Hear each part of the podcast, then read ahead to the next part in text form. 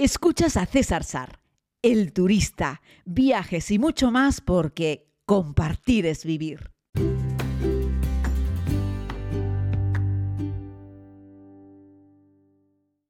Saludos a todos y a todas, querida comunidad. Les hago este podcast eh, en un avión de, Turkish Airlines y es que, bueno, eh, después de estas fantásticas vacaciones en República Dominicana, de donde regresé ayer, Hoy toca emprender una nueva aventura con un pequeño grupo de amigos que nos vamos a Irán, a Persia. Así es que primero hay que hacer una escala en Estambul, que por cierto será una escala larga, para luego volar a Isfahan. Haremos Isfahan, Yaz, Shiraz. Haremos una pequeña aventura en el desierto. Recorreremos también las viejas ruinas de Persépolis, algo que ya les he contado en diversos podcasts a lo largo de este último año. Falta poco, en el mes de octubre a finales del mes de octubre de este año hará uno que comenzamos estos podcasts prácticamente diarios de viajes, aunque últimamente he fallado un poco, les pido disculpas, eh, pero durante las vacaciones allí en República Dominicana pues me quise tomar un poquitito un respiro eh, y bueno, les entregué un par de podcasts, ayer uno además especialmente largo, hoy va a ser especialmente corto porque eh, ya les digo, estoy en el avión, están embarcando, he embarcado pronto, porque bueno, vamos a tomar rumbo a Estambul, donde tenemos esa escala larga. Allí me voy a encontrar con Yakov, nuestro fantástico guía, un guía turco, pero que nos da servicio en, en Irán, gracias también al fantástico Said, a Nirejem, la mujer de Yakov, que es persa. Y bueno, organizamos este viaje tan personal, tan particular, tan especial, hecho expresamente para nosotros, tanto es así que ya les digo, recogemos al guía, Jaco lo recogemos en Estambul. Evidentemente tenemos cinco horas de espera. Él eh, pues estará unas horitas más tarde que nosotros en el aeropuerto. No le hemos, estar, no le hemos eh, pedido a Jaco que esté cinco horas con nosotros esperando. Sería, sería absurdo, pero lo vamos a encontrar ya en la puerta de embarque. Lo cual iremos llegando a Isfahan muy tarde. Estaremos cansados, será un día largo de esperas. Fíjense que Irán no está especialmente lejos, pero eh, por esa conexión que nos da Turkish Airlines. ¿no? Por cierto, saben que yo siempre recomiendo en términos generales Turkish.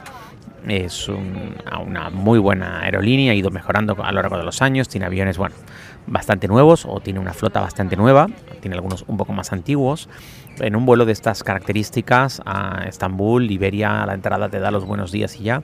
Y Turkish, además de darte los buenos días, nos dará una, una pequeña comida. Sabéis que siempre me gusta recomendar que pidáis el estofado de carne, ya sea de res o sea de cordero, aunque últimamente se está lanzando más con, la res que con el cordero.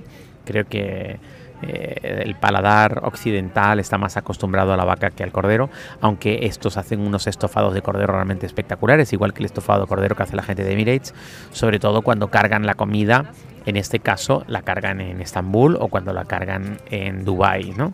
Eh, aquí no lo tengo muy claro si la habrán cargado aquí en España o la habrán cargado en... no lo sé.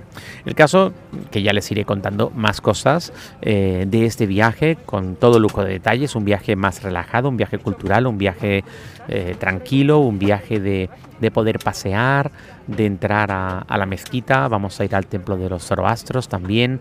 Como les digo, vamos a hacer una pequeña incursión por el desierto a las afueras de, de Yaz, el plato de estrella, sin duda, eh, Persépolis, pero también la gran plaza de Isfahan, con esas noches tan animadas. Eh, es una de las plazas más grandes del mundo, con el bazar de Isfahan, que también es muy bonito. Y también, por supuesto, eh, con Shiraz, con la, con la mezquita rosa tan especial que le entra esa luz por la primera hora de la mañana y lo tiñe todo de un montón de luces, de un montón de colores, eh, ya sea con alfombras o sin alfombras. No hay que olvidarse que no deja de ser una mezquita, aunque sea una mezquita pequeña. Y bueno, ya te digo, el consejo siempre es ir a primera hora. Vamos a hacer juntos un recorrido. Voy a intentar que esta narración de los podcasts de Persia en esta ocasión sean diferentes a los que hice en los dos viajes anteriores, un poco para no repetirme un poco para intentar contarles otras cosas. Voy a intentar transmitirles un poco más las sensaciones eh, del contacto con la gente, con los persas, con los iraníes, que son una gente muy, muy amigable, ¿no? muy, muy cercana, muy fácil, muy culta. Eh, no por ello eh, hay, no hay que olvidar que fueron, son los herederos de una gran cultura, de un gran imperio, el imperio, el imperio persa. ¿no? hablaremos un poquitito sobre eso, hablaremos sobre cuál es la relación del, hoy en día del ciudadano medio persa con los turistas que visitan, eh, que visitan el país. eh, que hay que separarlo mucho de la relación burocrática, política, institucional, pues de los gobiernos con otros, ¿no? Lo digo porque en este grupo de, este pequeño grupo con el que vamos, originalmente éramos seis y yo siete, y al final somos cinco porque, porque James, eh, el marido de Esther, eh, se, se, ha tenido que quedar en tierra porque tiene pasaporte británico y el gobierno de Irán no le ha dado visado para poder entrar al país. ¿no?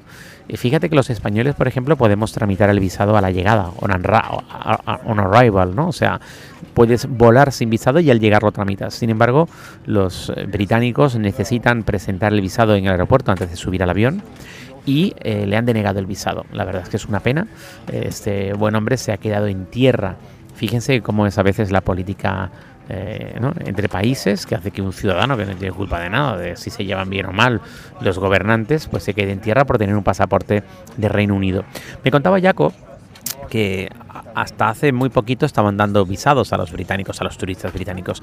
Lo están denegando ahora porque hace unas semanas un grupo de empresarios iraníes quiso ir a Londres para ver unos musicales y el Reino Unido les denegó el visado para entrar. Entonces los iraníes funcionan mucho por reciprocidad, se cogieron un cabreo monumental, eso salió en todos los medios de comunicación, pusieron a parir al gobierno de Reino Unido y entonces lo que está haciendo ahora Irán durante las siguientes semanas es negar todos los visados a los ciudadanos de Reino Unido que quieren ir al país a hacer turismo, simplemente hacer turismo. De hecho, este no es un grupo británico, es un grupo español en el que iba un británico, pero a él le han denegado el visado, por lo tanto se ha tenido que quedar en tierra. Estas cosas pasan. Lo digo porque a veces te compras un billete de avión para algún lugar y descubres que, que no puedes ir. ¿no?